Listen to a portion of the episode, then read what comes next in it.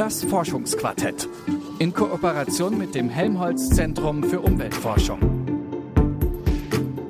Fracking. Das klingt für viele Menschen nach verseuchtem Grundwasser und einer Landschaft voller Bohrtürme. Die Schiefergasförderung, sogenanntes unkonventionelles Fracking, hat kein gutes Image in Deutschland. Und sie ist bislang verboten. Jetzt herrscht Krieg in der Ukraine, Energie wird immer teurer und damit der Wunsch nach Energiegewinnung vor der eigenen Haustür größer. Und deswegen ist neben der Atomkraft auch wieder vermehrt das Thema Fracking im Gespräch. Seit einigen Jahren gibt es eine von der Bundesregierung bestellte Expertinnenkommission zum Thema Fracking in Deutschland. Ihr stellvertretender Vorsitzender ist Holger Weiß. Er ist auch Geologe am Helmholtz Zentrum für Umweltforschung in Leipzig und unser Experte in dieser Folge des Forschungsquartetts. Schön, dass ihr zuhört. Ich bin Amelie Berbot. Hi. Beim Fracking werden unter der Erde Gesteine ausgebrochen, indem man mit hohem Druck Flüssigkeiten einleitet. Aus dem aufgebrochenen Stein kann dann das frei gewordene Gas eingefangen und zur Energiegewinnung weitergenutzt werden. Das ist das sogenannte konventionelle Fracking. Und das wird auch an vielen Standorten in Deutschland durchgeführt. Meine Kollegin Lara-Lena Gödde hat Holger Weiß gefragt, was das Besondere an unkonventionellem Fracking ist. Das sind äh, im Wesentlichen äh, Tongesteine oder auch Kohleflöz, die sehr tief liegen. Und äh, da gibt es in Deutschland keine Erfahrung, weil dieses Fracking unkonventioneller Lagerstätten äh, verboten wurde 2017 mit der Ausnahme von vier sogenannten Erkundungsbohrungen, wo man sich äh, die Option offen gehalten hat, diese Technologie mal zu erproben in Deutschland, weil es da eben keine Erfahrung gibt. Mhm. Aber es gibt ja Erfahrungen aus den USA zum Beispiel. Was haben wir aus den Erfahrungen in anderen Ländern lernen können? Oder ist das eigentlich, kann man das eigentlich nicht vergleichen, weil das hier nochmal eine andere Gegebenheit ist, eine andere geologische Gegebenheit? Ja, genau das. Also man kann natürlich prinzipiell die Technik vergleichen, aber äh, die Anwendung äh, hängt natürlich immer von der örtlichen Geologie ab. Äh, und man muss auch ganz deutlich sagen, dass in, in Deutschland völlig anders äh, unkonventionelle Lagerstätten angegangen würden als in den USA. In den USA ist das teilweise sehr flach, also wenige hundert Meter unter der Erdoberfläche nur. Wir reden hier in äh, Deutschland oder würden in Deutschland reden über Tiefen größer, 1000 Meter, 3.000, 4.000 Meter bis 5.000 Meter tief. Und das sind ganz andere Verhältnisse und ähm, deshalb müssten wir und das ist auch die Meinung unserer Kommission, das haben wir auch äh, ja, veröffentlicht, äh, sind wir eigentlich dafür, dass man in solchen Lagerstätten zunächst mal solche Erkundungsbohrungen oder Untersuchungsbohrungen abläuft, um festzustellen, äh, was passiert da, wie kann man das steuern, wie kann man das überwachen und wie kann man eben die Risiken äh, minimieren. Ähm, es gibt da eigentlich grundsätzlich zwei, äh, drei ähm, Sicherheitsrisiken quasi. Einmal, dass ähm, äh, Methan unkontrolliert freigesetzt wird, dann die Verschmutzung von Grundwasser und Oberflächengewässern und dann das Auslösen von Erdbeben. Was gibt es zu diesen Risiken zu sagen, nachdem jetzt die Expertenkommission sich ja schon eine Weile zusammengesetzt hat? Ja, wir haben genau diese äh, potenziellen Risikofelder äh, uns genau angesehen und dazu entsprechende Gutachten in Auftrag gegeben. Die sind auch veröffentlicht auf unserer Homepage, können Sie nachlesen. Und äh, da ist dann genau beschrieben, wie man mit diesen Risiken umzugehen hat. Mittlerweile ist ja auch die Technik viel weiter fortgeschritten, als es noch vor zehn Jahren oder 15 Jahren der Fall war, als man äh, in den USA äh, großmaßstäblich gefrackt hat.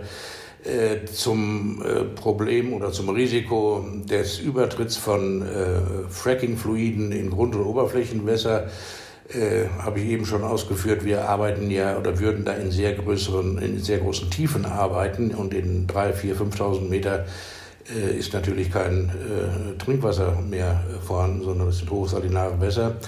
Äh, und insofern äh, ist das Risiko also relativ gering, zumal mittlerweile die Fracking-Fluide, also mit, die bestehen ja zu über 95 Prozent, 98 Prozent aus Sand und Wasser und äh, die äh, weniger als 5 Prozent, meist 1, 2 Prozent Chemikalien, die drin sind, die sind mittlerweile so wenig äh, Grundwasser gefährden, dass die noch nicht mal äh, anzeigepflichtig sind. Das heißt, äh, also man kann da nicht mehr von Gift reden. Die, die Fracking-Fluide sind nicht giftig fürs Grundwasser äh, oder fürs Oberflächenwasser. Natürlich kann immer, bei, wie bei allen technischen Prozessen, wie auch bei konventionellen äh, Erkundungs- und Fördermaßnahmen, kann natürlich Leckagen an der Oberfläche passieren, wenn ein Tankwagen der mit den Flüssigkeiten äh, durch die Gegend fährt, wenn, wenn der äh, einen Unfall hat. Äh, aber das sind natürlich alles keine, ich sage mal, Fracking-spezifischen Risiken. Zu den mikroseismischen Risiken äh, es ist richtig, dass es im Zusammenhang mit ähm, Fracking in den USA, zum Beispiel in Oklahoma, wo eigentlich sonst keine Erdbeben auftreten, dass es da zu Erdbeben gekommen ist. Das lag aber dort daran, dass man mehr Flüssigkeit verpresst hat, als man aus dem Boden rausgeholt hat. Man hat also aus anderen äh, Lagerstätten, äh, Lagerstätten Wasser dort verpresst und somit einen, einen äh, erhöhten Druck im Untergrund aufgebaut. Äh, in Deutschland würde man äh, das insofern anders machen, als man lediglich die Mengen an Lagerstättenwasser zurückpumpt, die, vor, die zum Druckaufbau mit dem ursprünglichen Druck der Lagerstätte notwendig wäre. Ne? Wenn Sie Gas rausholen, äh, erniedrigen Sie ja den Druck da unten.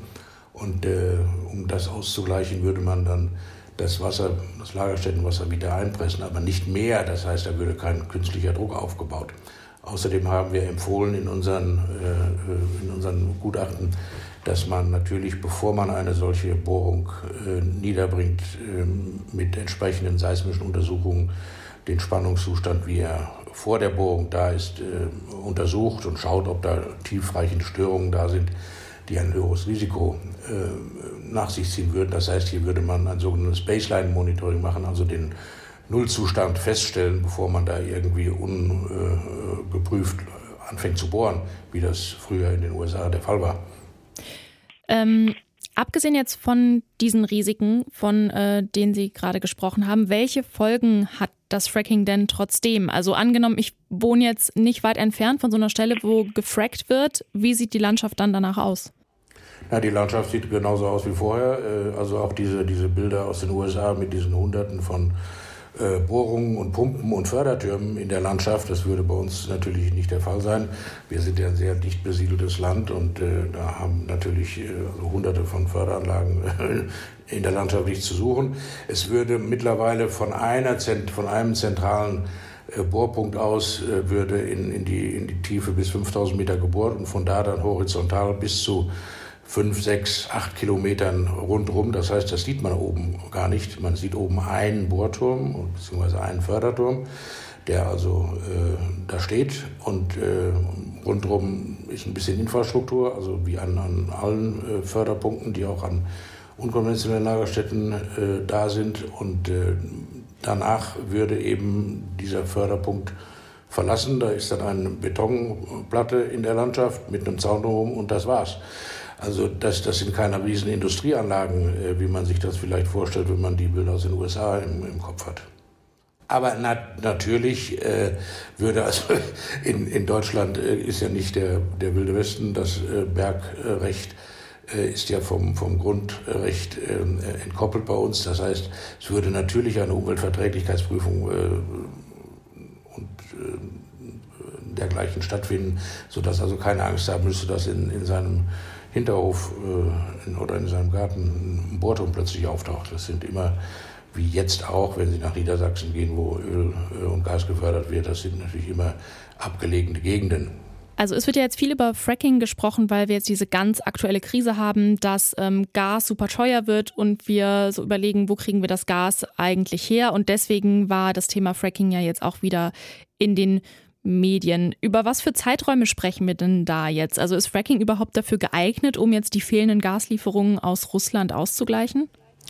Also das muss man ganz klar sagen und das kommt in der Diskussion auch gelegentlich etwas zu kurz äh, oder wird nicht berücksichtigt. Selbst wenn man äh, nächsten Monat äh, Fracking äh, in unkonventionellen Lagerstätten erlauben würde und die Firmen würden äh, Anträge stellen, das zu tun, dann äh, würde es sicherlich äh, Jahre, eher fünf als drei Jahre dauern, bis der erste Kubikmeter Gas aus einer solchen Fracking-Maßnahme an der Oberfläche wäre oder dann in einem Gasspeicher. Das heißt, es ist nichts, um äh, kurz- oder mittelfristige, äh, also jetzt in wenigen Jahren, äh, diesen Winter, nächsten Winter, übernächsten Winter, irgendeinen Kubikmeter Gas zusätzlich zu bekommen. Das ist völlig illusorisch. Allein die Erkundungs- und äh, die Genehmigungs- und Erkundungsmaßnahmen dauern Jahre, bis man da in die Förderung eintreten kann. Insofern ist das also auch ein, zum, zum Teil eine etwas äh, groteske Diskussion, weil das hilft uns die nächsten Winter nicht weiter. Ja, ja. Wenn wir jetzt ähm, trotzdem mal in die Zukunft blicken, also diese Expertenkommission hat jetzt einen Bericht vorgestellt, 2021. Wie geht es jetzt weiter beim Thema Fracking in den nächsten, sagen wir, fünf Jahren? Naja, die Politik äh, muss entscheiden, ob das Fracking-Verbot, äh, wie es im, im, Gesetz von 2017 steht, so bestehen bleibt oder nicht. Äh, es gibt da eine Stellungnahme zu, dass ich das bewährt habe. Äh, und damit äh, wird sich nichts ändern. Vier, bis, bis zu vier Erkundungsbohrungen wären möglich, äh, wenn die denn beantragt würden. Aber bisher liegt da kein Antrag vor. Man kann sich vorstellen, dass die Industrie bei dem hoch emotionalen und, und negativ besetzten Thema auch nicht unbedingt erpicht ist, sehr viel Geld in die Hand zu nehmen um eine solche Erkundungsbohrung zu finanzieren. Und danach äh, wird äh, trotzdem das Fördern nicht genehmigt. Äh, außerdem haben ja die in Frage kommenden Bundesländer, also im Wesentlichen Niedersachsen und Nordrhein-Westfalen, wo eben solche Vorkommen da sind, das ist ja geologisch bedingt und nicht politisch, die haben ja vor, im Voraus schon ausgeschlossen, dass sie irgendeine Genehmigung erteilen würden für eine solche Bohrung. Insofern ist ehrlicherweise davon auszugehen, dass sich da relativ wenig äh, tut äh, und wir es eben bevorzugen, das Frackinggas äh, aus den USA zu kaufen und mit hohem energetischen Aufwand über die Meere zu schippern und hier wieder zu vergasen und einzuspeisen. Mhm. Verstehe. Insofern ist das ein bisschen selbstgerecht, weil wir, wir reden vom Umweltschutz hier, aber äh, wo, das, wo das Klima und, das, und die Umwelt äh, anderweitig geschädigt werden, das interessiert uns nicht. Ne? Das ist schon ein bisschen äh, sehr selbstgerecht. Mhm. Eine Frage zum Schluss hätte ich noch. Wie steht es denn um die, ähm, die Klimaschädlichkeit von Fracking jetzt so im Vergleich zu Atomkraft, Braunkohle? Wo ordnet sich das ein? Naja, also wenn Sie äh, Fracking an sich betrachten, äh, ich habe gerade darüber gesprochen, wenn äh, also die, den CO2-Fußabdruck äh, sich anschauen beim Flüssiggastransport von USA nach Europa äh, und äh, dem dann wieder rückvergasen, dann ist der natürlich wesentlich schlechter, als wenn man das Gas in Deutschland aus dem Boden holen würde. Also unter globalen Gesichtspunkten, dem Klima ist das egal ob das Methan äh, in den USA äh, entsteht oder, oder hier. Und äh, wir würden mittlerweile auch mit einer Technik äh, natürlich Emis äh, Methanemissionen äh, überwachen und verhindern können, die also weit fortgeschrittener ist als die, die in den USA noch praktiziert wird, weil das eben alte Anlagen sind, ne, die weiter betrieben werden. Aber wie gesagt, Erdgas ist natürlich weniger klimaschädlich als, als Kohle. Äh, auch, auch das ist natürlich klar, äh, aber äh, es ist ein fossiler Energieträger und die Frage ist, ob man äh, mit dem importierten Flüssiggas äh, über die nächsten Jahre kommt, bis wir dann irgendwann mal und vor allem zu welchen Preisen, bis wir dann irgendwann mal unabhängig von den Fossilen sind. Das ist sicherlich die Langfristperspektive, aber ob das in den nächsten fünf Jahren gelingen wird, ist ja mehr als fraglich. Und äh, dann muss man sich überlegen, ob man Kohlekraftwerke wieder, auch mit importierter Kohle, die müssen wir auch importieren, Steinkohle, äh, die äh, wieder äh, zusätzlich ans Netz nehmen, was ja derzeit geschieht, äh, oder ob man sich dann doch eher auf äh, Alternativen aus heimischen Rohstoffen mittelfristig konzentrieren sollte. Das sagt Holger Weiß vom Helmholtz-Zentrum für Umweltforschung. Er ist Geologe und stellvertretender Vorsitzender der Expertinnenkommission zum Thema Fracking in Deutschland. Er sagt, Fracking ist keine Lösung für die akute Energiekrise in Deutschland. Langfristig könnte unkonventionelles Fracking aber auch hier mit vergleichsweise geringem Risiko durchgeführt werden. Das war's mit dem Forschungsquartett, dieses Mal in Kooperation mit dem Helmholtz-Zentrum für Umweltforschung. Wenn euch unsere Folgen gefallen, dann guckt doch mal im Podcatcher eurer Wahl, sucht einfach nach Forschungsquartett und hinterlasst gerne ein Abo da, da freuen wir uns. Jeden Donnerstag gibt's hier eine neue Folge mit mir, Amelie Baerwood. Macht's gut und bis dahin. Das Forschungsquartett in Kooperation mit dem Helmholtz-Zentrum für Umweltforschung.